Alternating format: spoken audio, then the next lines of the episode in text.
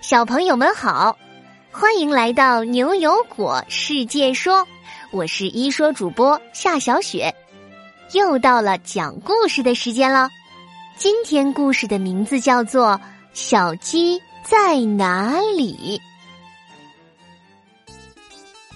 今天是果果的家庭聚会，家里热闹极了，特别是奶奶可高兴了。好一阵子没见到孙子了，兴奋的要和果果聊会儿天呢。果果最近有没有认识新朋友啊？果果却没说话。哎，他低着头在忙活什么呢？原来果果正聚精会神的玩着手机，丝毫没有听到奶奶的问题。他喃喃自语道。另一只小鸡在哪儿呢？哦，你要找鸡腿啊！在这儿，在这儿，我给你夹啊！说着，奶奶把一只炸鸡腿放进果果碗里，果果头也没时间抬。哎呀，奶奶，你自己先吃吧，等我玩完这局再。突然，一只大手出现在果果眼前，一把夺过了他的手机。哎，奶奶，你别逗我了！果果一抬头，发现原来是妈妈攥着自己的手机，正生气的站在果果面前。奶奶跟你说话呢，怎么这么不礼貌？菜都放凉了。眼看着游戏的剩余时间不多了，果果急得直跺脚。嗯，妈妈，我就通关了，你快还给我！不行，这手机我先没收了。奶奶这时却从妈妈手里拿过手机来，递给果果，和颜悦色的说：“别吓着孩子了。”果果连忙低头一看，啊，游戏已经失败了。果果满肚子的不开心，撅起嘴抱怨起来。妈妈，都怪你！我好不容易快赢了，我我不吃了。果果说着，就气呼呼的进了房间。刚坐下呢，就听到一阵敲门声。表姐糖糖从门外探进头来。果果，我我可以问你一个问题吗？果果眨眨眼睛，疑惑的望着糖糖。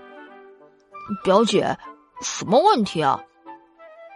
我刚刚看见你的手机上有好多小动物，你手指一动，它们就消失了，真是太神奇了！你在玩什么呀？我在玩消消乐游戏呢。我果果还是小行家哦，要不要跟我一起玩呢？糖糖迟疑了一下，摇摇头。我从来没玩过手机游戏，根本不懂规则，没办法和你一起玩啊。果果惊讶的张大了嘴：“什么？从来没玩过？你你你不用手机吗？”“是啊是啊，这可是我们家学习比尔盖茨的家规，孩子在十四岁之前不可以用手机的。”果果瞪圆了眼睛：“这个比尔盖茨是谁啊？怎么那么讨厌呢？”“比尔盖茨可出名了，你居然都不知道？”他是科技大公司微软的创始人，也是世界上最有钱的人之一。他还把很多的财富都捐给了需要帮助的人呢。哇塞，原来是那么厉害的人物啊！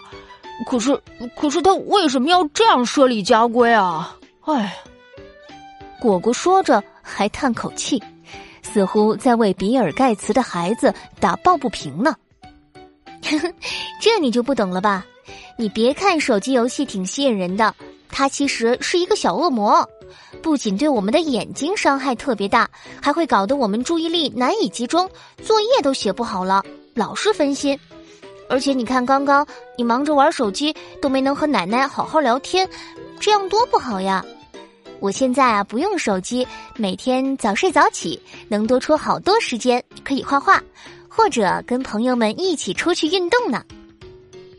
听了糖糖的话，果果想了好一会儿，拿起手机就走出房间，把小恶魔还给了妈妈。妈妈，我我不玩手机了，我要向世界首富看齐，再也不低头找小鸡了。好啦，小鸡在哪里？这个故事就到这里。现在呀，果果同学要给各位小朋友留一个小思考题。小朋友们，你们知道吗？其实现在好多爸爸妈妈玩手机也上瘾。要是你在和他们说话的时候，爸爸妈妈也在玩手机，那你要怎么劝阻他们呢？快给我支招吧！小朋友们可以和爸爸妈妈一起讨论呢。记得把你的答案通过微信公众号语音发送给我们。果果提醒大家一句：发语音的时候记得要声音洪亮，还要告诉果果你的名字哦。只要你够认真、够有创意，就会入选明天的牛油果。我来说，我们明晚八点不见不散哟。